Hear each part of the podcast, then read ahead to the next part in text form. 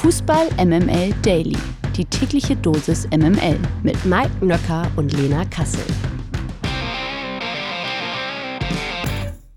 Guten Morgen alle miteinander. Bald haben wir es geschafft. Bald ist der graue Januar rum. Es ist der 26. Januar, ein Freitag. Das bedeutet, es gibt eine neue Folge Fußball MML Daily mit ganz viel Vorbereitung auf das Wochenende. Und dazu brauche ich natürlich zwei Spezialisten.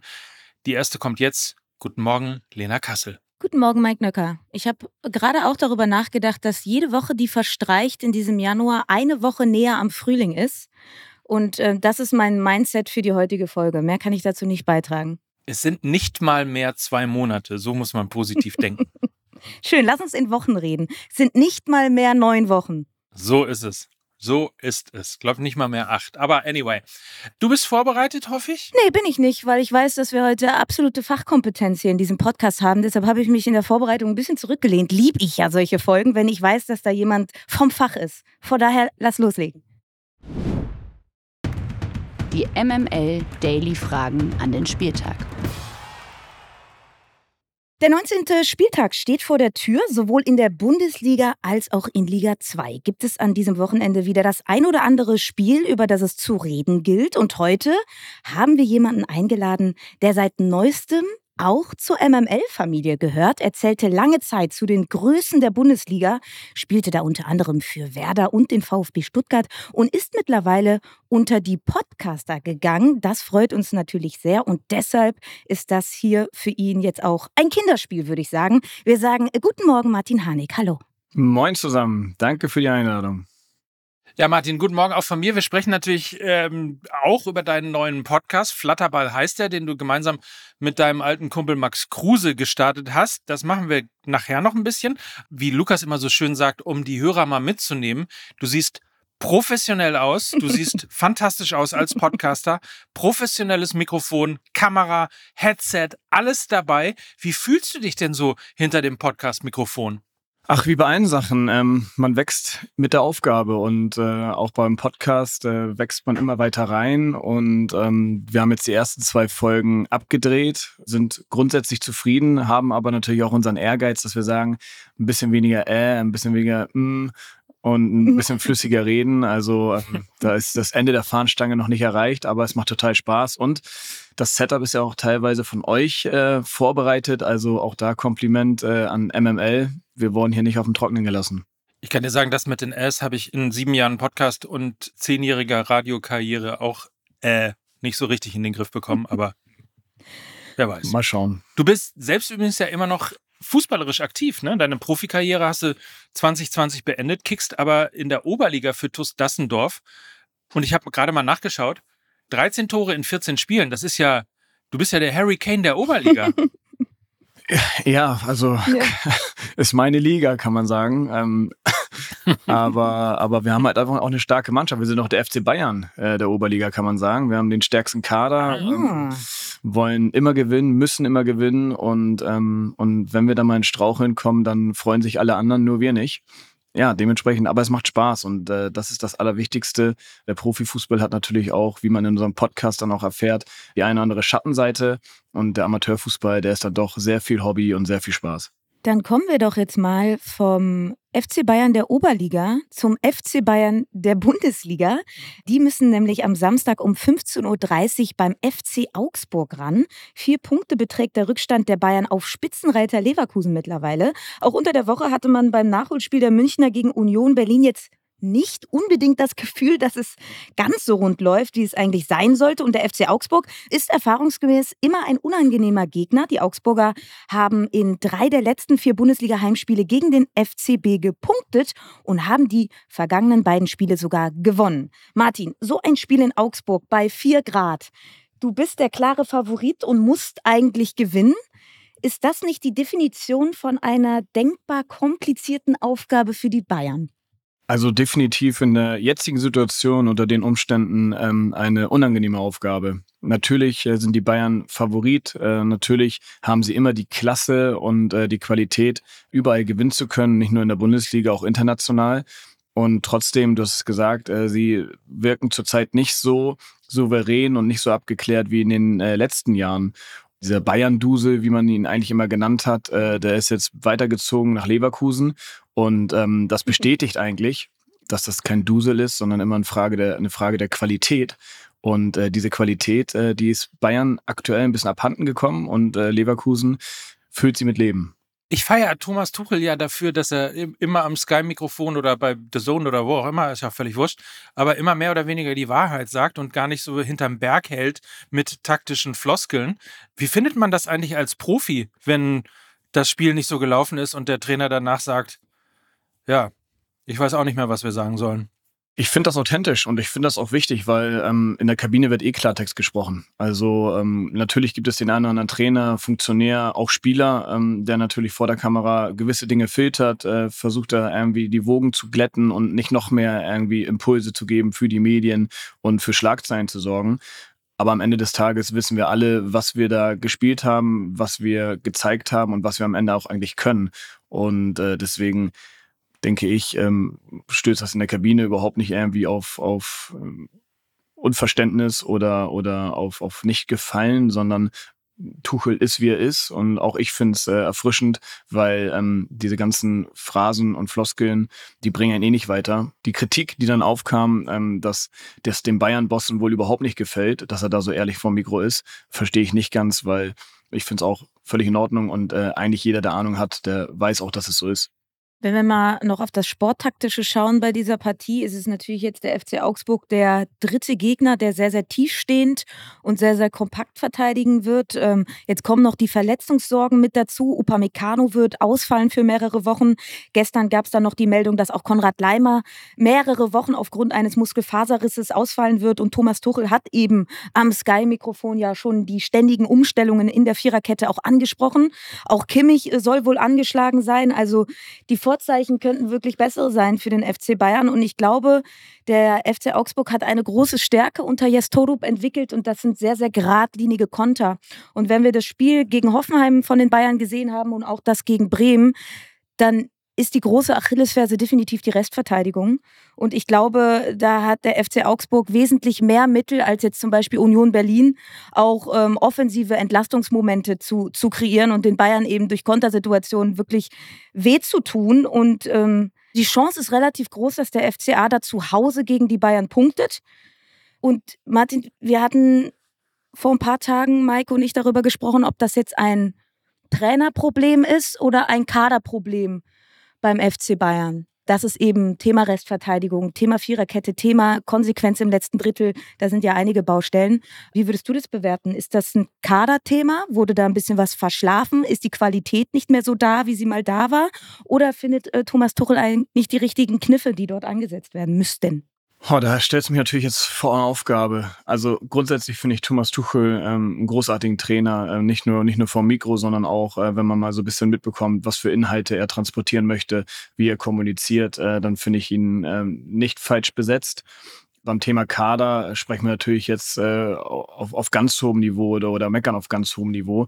Ich finde schon, dass in den letzten Jahren die Innenverteidigung so ein bisschen zur Achillesferse geworden ist. Äh, zuletzt mit David Alaba, der dann äh, zu Real gewechselt ist, ähm, ist da eine, eine letzte große feste Säule eigentlich gegangen. Und ich finde sie da immer anfällig. Also anfällig nicht nur für Konter, auch für irgendwelche Fehlpässe, für Böcke, Upamecano. Ich habe selbst noch gegen ihn gespielt. Das ist eine Maschine durch und durch. Also es macht wirklich keinen Spaß, gegen ihn zu spielen. Und trotzdem hat er da ja auch in den, in den Spielen in den letzten Jahren immer wieder irgendwelche kapitalen Fehler gemacht, die nicht Bayern-like sind. Und in der Art und Weise, wie Bayern spielt, wie sie aufgestellt sind, also sehr offensiv, sehr spielstark, sehr dominant. Deswegen ist das Reinstellen des Gegners wie Augsburg, das ist das Tagesgeschäft bei den Bayern. Das ist nichts Neues, dass sie da wie die Handballer um den Strafraum herumspielen und geduldig warten, bis die Lücke auftaucht. Das sind alles für mich keine Argumente oder keine Gründe. Es ist wirklich dann so die, die, die Souveränität und die Stabilität in der Innenverteidigung. Also da sehe ich, oder bin ich auch bei dir, ähm, da da haben sie an Qualität verloren in den letzten Jahren. Und äh, was dafür spricht oder das Ganze unterstützt, äh, ist ja auch das Lazarett äh, und die Spieler, die eben, im Moment nicht da sind, also Min Jae Kim auf der einen Seite, Masroi auf der anderen Seite. Und ähm, jetzt kommt eben auch noch die schwere Verletzung von Konrad Leimer dazu, der acht Wochen auffällt. Upamecano hat äh, einen Muskelfaserriss im linken hinteren Oberschenkel, fällt drei Wochen aus. Und ähm, du hast gerade gesagt, äh, Lena Kimmich mit Schulterproblemen möglicherweise auch auf der Kippe. Also man glaubt es kaum, aber offensichtlich ist der Kader der Bayern tatsächlich auf Kante genäht.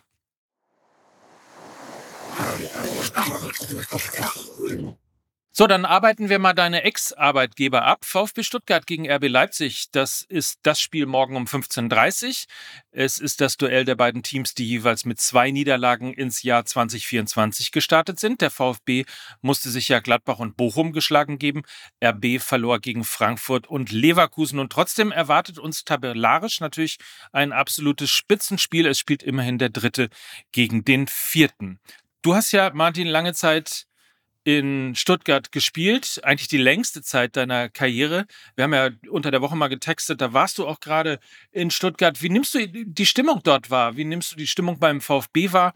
Ist man trotz den beiden Niederlagen eher entspannt und geht locker vor der Partie in dieses Wochenende? Ja, definitiv. Also die Ansprüche sind natürlich noch längst nicht international. Also auf dem Platz, auf dem sie sich gerade bewegen, das ist eine absolute Momentaufnahme und äh, wird wohlwollend da äh, angenommen und gefeiert. Also was Sebastian Hoeneß da in den, in den letzten Monaten auf die Beine gestellt hat und da sind wir wieder auch beim Thema Trainer. Ähm, das das ist wirklich großartig. Ähm, natürlich ist auch mit dieser Mannschaft in einen gewissen Flow gekommen. Die Spieler ähm, haben eingeschlagen, wenn man an Girassi denkt, der ja wirklich äh, bei allen irgendwie auch für Erstaunen sorgt, weil er halt in bei vielen Stationen vorher nicht so funktioniert hat und dann auf einmal bei Stuttgart so aufblüht, dass er zu einem absoluten Topstar innerhalb von wenigen Monaten eigentlich wird. Undaf ist, dann, ist das nächste Beispiel, der jetzt vielleicht gerade eine kleine Durchstrecke oder eine kleine Talfahrt äh, mitmacht, aber trotzdem ja auch für, für, für Furore gesorgt hat und nicht umsonst äh, auch jetzt zur Nationalmannschaft bereits äh, berufen wurde. Also da sieht man wieder, was, was möglich ist, obwohl der Kader ja gar nicht so groß verändert wurde zu dem Jahr zuvor, wo es ja eigentlich noch um, um, um den Nichtabstieg ging, beziehungsweise Relegation zu einer Top-Mannschaft der, der Liga. Und das, das ist halt einfach auch wieder, wo man, wo der Fußball so, so simpel ist. Es spielt sich so viel im Kopf ab, wenn man, wenn man einen gewissen Flow hat, wenn man äh, eine gewisse Struktur hat innerhalb der Mannschaft, innerhalb des Trainerteams, dann sind ganz viele Dinge auch ähm, zu kompensieren, die, die nicht unbedingt Superstar oder, äh, oder, oder Qualität heißen, sondern da geht auch ganz viel über den gemeinsamen Mannschaftserfolg und über das, über den Zusammenhalt. Das lebt der VfB Stuttgart aktuell vor. Ich finde wirklich unabhängig vom Spielerischen macht es Spaß, den zuzuschauen, weil man merkt, da steht eine Truppe auf, der, auf, auf dem Platz, die wirklich gemeinsam äh, für diesen Erfolg brennt. Egal die elf auf dem Platz oder auch die Jungs, die draußen sitzen.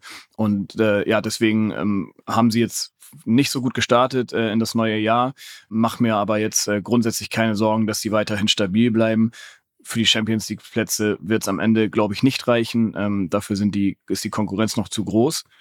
Und ja, und, und bei Leipzig äh, muss man sagen, ähm, ein bisschen schade, dass das so, so unkonstant dieses Jahr läuft. Ähm, auch, auch Timo Werner, finde ich, ist so ein, so ein Sinnbild irgendwie für, für die Saison. Man verspricht sich irgendwie ganz viel und, äh, und, und am Ende unterm Strich kommt eigentlich zu wenig bei raus. Und ähm, da haben die beiden Niederlagen jetzt gegen Frankfurt und Leverkusen ähm, eigentlich auch das unterstrichen, ähm, dass man, dass man aktuell nicht so richtig ganz, ganz oben mithalten kann.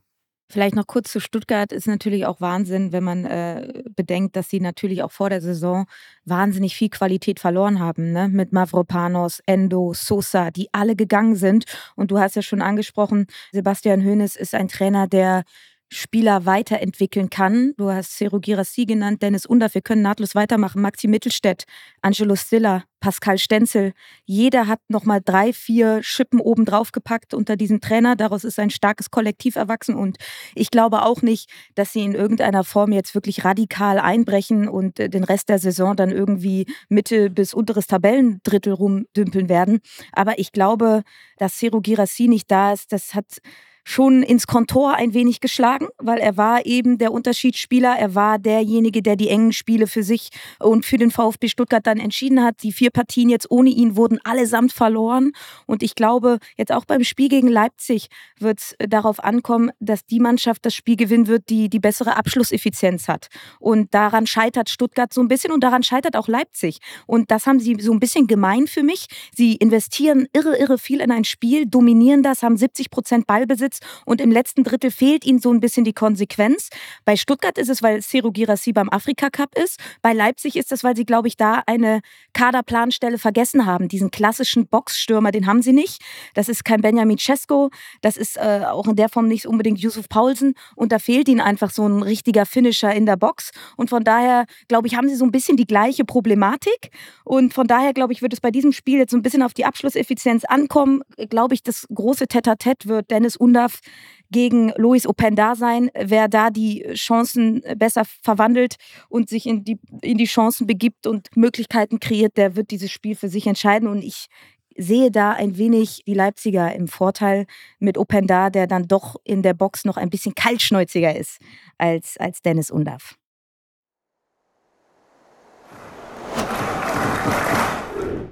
Kommen wir direkt zum nächsten Ex-Club von dir, Martin. Werder Bremen gegen SC Freiburg. Auch ein Spiel am Samstag um 15.30 Uhr. Werder hat jetzt eine Woche lang das Grinsen nicht aus dem Gesicht bekommen. Nach dem lang ersehnten Sieg gegen die Bayern liegt der Fokus jetzt allerdings wieder auf der nächsten Aufgabe. Mit dem SC Freiburg ist der Tabellensiebte zu Gast im Weserstadion. Die Freiburger gewannen letzte Woche ebenfalls. Mit 3 zu 2 besiegten sie Hoffenheim. Was traust du Werder in diesem Spiel am Wochenende zu? Könnte dieser Erfolg in München vielleicht der Mannschaft nochmal einen Push geben für die Rückrunde jetzt? Also runterziehen äh, wird dieser Sieg in München die Mannschaft auf keinen Fall. Auch das ist wieder äh, eine Sache, Tagesgeschäft. Äh, das, das zählt alles am Samstag gegen Freiburg nicht mehr.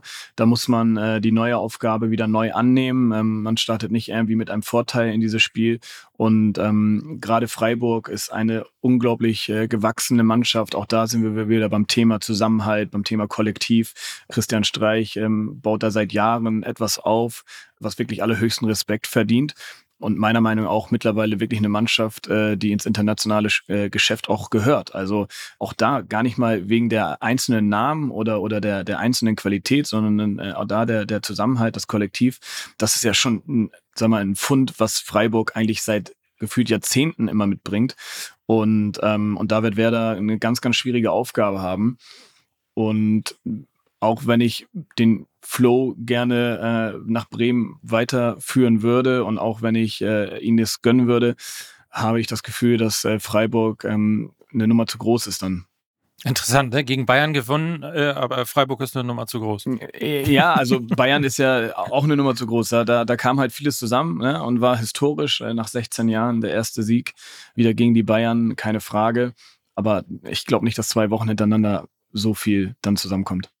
Wie siehst du denn insgesamt die Entwicklung von, von Werder nach dem Abstieg? Ähm, gestern ist ja bekannt geworden, dass äh, ein Investor oder ein, eine Investorengruppe aus mehreren Privatpersonen und einigen Unternehmen aus der Region eingestiegen ist, 36 Millionen Euro in den Verein investieren will. Also siehst du sie von der Klippe gesprungen und langsam wieder auf, den, auf dem Weg, sich zu etablieren? Oder ist es immer noch eine sehr zähe und sehr fragile Angelegenheit?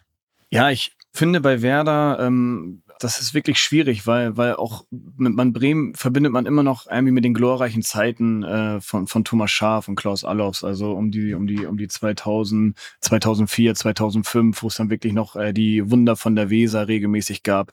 Das hängt immer noch nach und, ähm, und ist irgendwie immer noch so ein, so ein, so ein Teil der Geschichte ich finde, der Kader und, äh, und das, das auch seit jetzt mehreren Jahren ist mir immer ein Stück weit zu lieb. Und äh, das, das, das wiederhole ich immer wieder, egal, egal wo ich gefragt werde. Das sind alles, alles tolle Jungs, das sind alles tolle Fußballer, aber da fehlt mir so ein bisschen die Reibung und, ähm, und, und dann auch die, die, die Mentalität in schwierigen Phasen auch wirklich mal ähm, ja, auf, auf den Tisch zu hauen. Ähm, Niklas Füllkrug war nochmal so einer zuletzt, der, der da wirklich sehr meinungsstark ist und sich auch mal, ähm, auch mal, auch mal unbeliebt gemacht hat.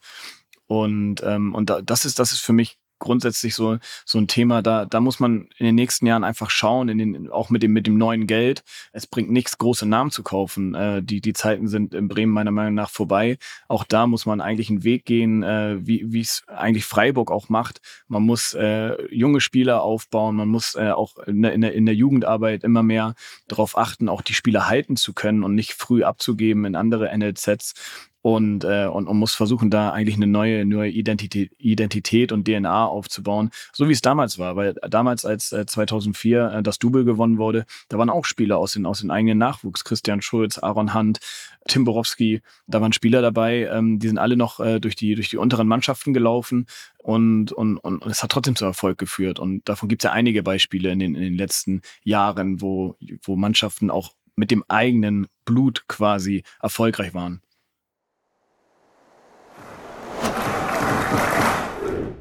Kommen wir zu den Sonntagsspielen. Union Berlin beispielsweise spielt da um 15.30 Uhr gegen Darmstadt 98. Vorab, man hatte sich quasi ja schon denken können, aber Union wird das Spiel ohne ihren Trainer Bielica an der Seitenlinie bestreiten müssen. Der Coach wurde für sein Verhalten beim Nachholspiel in München nämlich vom DFB gesperrt. Die Köpenicker hängen mit 14 Punkten noch immer mitten im Abstiegskampf. Tabellenschlusslicht Darmstadt könnte sogar mit einem Sieg punktemäßig gleichziehen. Die Darmstädter sind allerdings seit elf Bundesligaspielen ohne Sieg. Martin, das klingt alles nicht unbedingt nach tollem Fußball und Spektakel schon gar nicht. Und dennoch die Frage, wem traust du am Ende eher einen Sieg zu? Union oder Darmstadt? Ja, ganz klar Union. Die haben im Grunde genommen das Gegenbeispiel äh, zum VfB Stuttgart, äh, kommt von ganz oben und äh, haben einen sehr tiefen Fall hinter sich. Trotzdem glaube ich, steht da eine Mannschaft auf dem Platz, die unbedingt will, die auch zusammenhält. Also da, da wird noch nicht irgendwie mit dem Finger auf den anderen gezeigt und äh, du bist irgendwie schuld an der Miserie und äh, euretwegen äh, läuft das hier alles nicht, sondern äh, da, da steht man noch gemeinsam äh, die schwierige Zeit durch.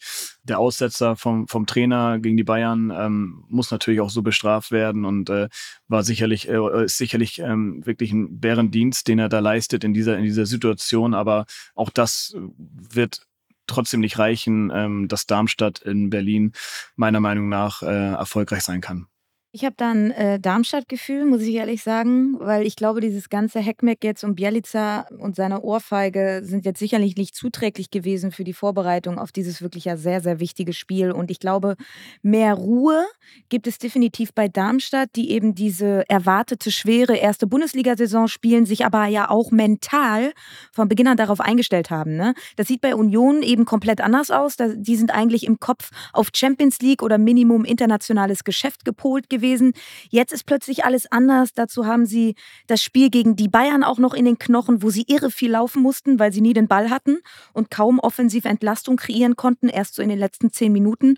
Und ich glaube, bei so einem Do-or-Die-Spiel musst du allen voran klar und ruhig im Kopf sein. Und ich habe das Gefühl, das sind mehr die Darmstädter. Und äh, der Kader, natürlich, darüber brauchen wir nicht reden, der spricht äh, ganz klar für Union. Ich glaube irgendwie, dass der Kopf eher für Darmstadt spricht.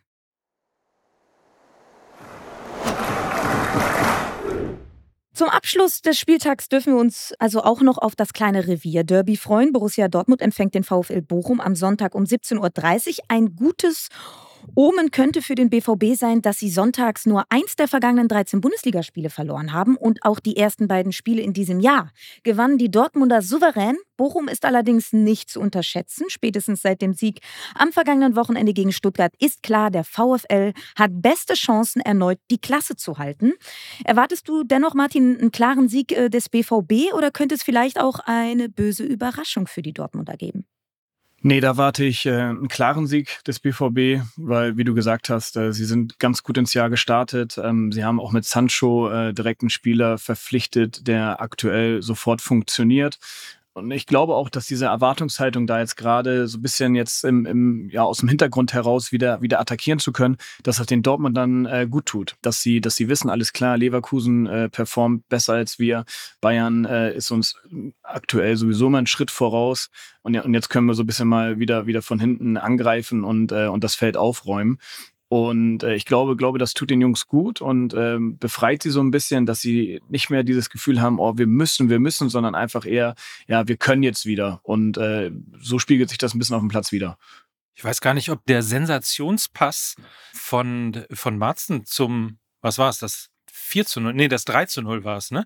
Ob der äh, jemals schon mal äh, gewürdigt worden ist, hier bei Fußball MML und im Daily. Aber ähm, wenn du Sancho sagst, muss man natürlich auch diese Verpflichtung sagen, der ja ebenfalls sofort einschlägt bei Borussia Dortmund. Ja, total. Also auch unglaublicher Speed, auch, auch nicht nur der Pass, der Ballgewinn vorher war ja schon großartig, da am eigenen 16er mitzuarbeiten und dann diesen Pass zu spielen. Wobei, ich muss mir diesen Pass nochmal wirklich zwei, dreimal angucken. Ich bin mir nicht hundertprozentig sicher, ob er den so sauber erwischt, äh, wie er dann auch fliegt. Also ich habe so ein bisschen das Gefühl, ähm, wenn er ihn genauso wollte, dann bin ich bei dir, Sensation. Ich kann mir aber auch vorstellen, dass eine Schippe Glück dabei war.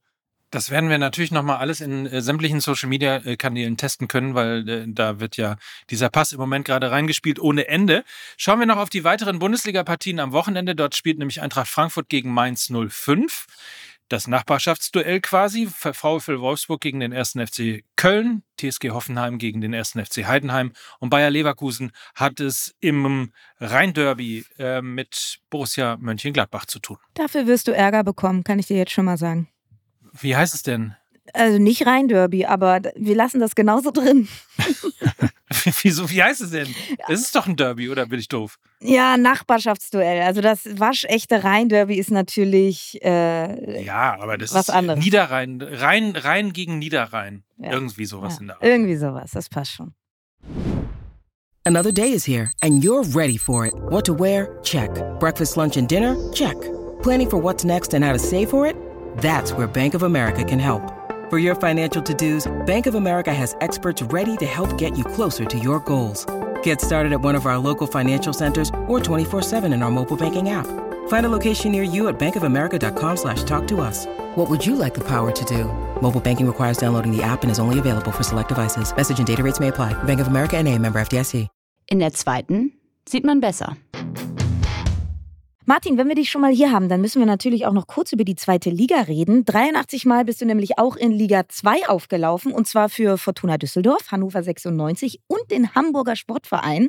Würdest du sagen, ähm, dass die zweite Liga damals auch schon so stark war wie heute? Äh, nee. Also die Qualität, äh, die dieses Jahr in der zweiten Liga ist mit, mit Hertha, Schalke, HSV, St. Pauli, die, die ist schon wirklich groß und es macht mhm. unfassbar viel Spaß. Ich bin ja auch äh, nebenbei als Sport 1-Experte immer mal wieder vor Ort äh, in den Stadien, ähm, beschäftige mich deswegen natürlich auch ein bisschen ausführlicher damit und muss wirklich sagen, ähm, dass das ist, ist schon eine ziemlich coole zweite Liga, die wir hier haben. Man hat mir das Wort lustigerweise hier ins Skript geschrieben. Also es sind nicht meine Worte, aber lustigerweise spielen die drei Clubs, für die du in der zweiten Liga gespielt hast, noch immer da. Das könnte mir man jetzt Heme gegenüber dem HSV unterstellen. Ähm, wie, ist denn eigentlich so dein Bezug zu den jeweiligen Vereinen und was traust du ihnen eigentlich zu? Also fairerweise muss man sagen, mit Hannover bin ich aufgestiegen. Und die habe ich äh, dann in der, in der ersten Liga verlassen. Also, ähm, aber bei dem anderen äh, kann ich da nichts mehr großartig zu sagen. Ähm, mein Bezug, äh, Fortuna Düsseldorf, war meine, meine Station äh, als Ausleihe und äh, mein Sprungbrett in die Bundesliga. Da hatte ich wirklich eine großartige Zeit, habe die Stadt lernen und lieben gelernt und habe da mit Christian Weber, der jetzt Sportdirektor ist, äh, eine sehr, sehr enge Freundschaft äh, aufgebaut und äh, dementsprechend ein paar Jungs, mit denen ich früher gespielt habe, spielen auch heute noch. Also ähm, das, das, das ist wirklich äh, eine, eine, tolle Adresse und auch weiterhin schlafender Riese. Also das Potenzial in der Stadt, im Umfeld ist natürlich groß und die Qualität in der Mannschaft auch. Ähm, aber es wird dieses Jahr auch wieder schwer, ganz oben anzuklopfen. Hannover 96 äh, hatte ich, glaube ich, meine sportlich beste Zeit, muss man sagen. Ich habe zwei Jahre dort gespielt, äh, bin mit Hannover aufgestiegen, da 17 Tore in der zweiten Liga geschossen. Äh, dann haben wir sehr, sehr souverän die Klasse gehalten im ersten Bundesliga-Jahr wieder. Da habe ich meinen Teil zu beigetragen und, ähm, und habe dann, hab dann den Verein Richtung Bremen verlassen um da eine Geschichte mit Max Kruse weiter zu erzählen oder zu Ende zu erzählen. Habe da viele, viele Freunde äh, gefunden und, äh, und auch zurückgelassen und ähm, pflegt da immer noch ein großes und enges Verhältnis in die, in, in, in die Freundschaft oder in die Szene. Im Verein selbst hat sich in den letzten Jahren schon wieder so viel getan. Ähm, auch da ist Konstanz äh, nicht, nicht immer, nicht immer vollkommen äh, vor Ort. Da wird schon viel verändert und viel gewechselt. Und ja, und dann zum Hamburger Sportverein, natürlich meine Heimatstadt, äh, ein besonderer, eine besondere Station für mich gewesen. Einfach nochmal in der, in der Heimatstadt spielen zu können. Äh, das Jahr selbst war sportlich äh, überschaubar und habe aber auch da in dem Jahr und eigentlich auch in allen Stationen meiner Karriere immer viele, viele Freunde gefunden, äh, wo ich dann auch noch weiterhin den Kontakt pflege. Auch Jonas Beuth haben wir privat äh, immer mal wieder was zu tun. Äh, Klaus Costa, mit dem habe ich in Düsseldorf damals zusammengespielt, äh, ist da ja jetzt auch aufgestiegen intern. Deswegen ist es für mich auch immer schwer, mich festzulegen. Ich habe überall äh, so viele tolle Leute kennengelernt, dass ich da immer mit mich schwer tue, mich für jemanden zu entscheiden. Es gibt ja am Samstagabend da auch noch das Topspiel. Vielleicht kannst du dich ja da besser entscheiden. Äh, Düsseldorf empfängt nämlich den FC St. Pauli. Ausverkauftes Haus unter Flutlicht. Hast du einen Favoriten für dieses Spiel? Ja, der Favorit für mich allgemein in dieser Saison ist St. Pauli, weil was die in den, in den letzten Monaten ähm, einfach aufgebaut haben an, an, an Klasse. Ich habe jetzt äh, in einem Interview gesagt, das ist für mich das Leverkusen der zweiten Liga. Und äh, weil sie spielen mit einem Selbstbewusstsein, mit einem Selbstverständnis, ähm, mit einer mit einer Qualität. Jeder will den Ball haben und das das kann ich aus eigener Erfahrung sagen. Das ist eigentlich die hohe Kunst, sich nicht verstecken zu wollen auf dem Platz, äh, sondern sondern immer irgendwie Teil ähm, des Erfolgs zu sein und äh, das das lebt St. Pauli. Und da muss man wirklich sagen, Hürzeler macht da einen großartigen Job, was ich ihm selber nicht zugetraut hätte.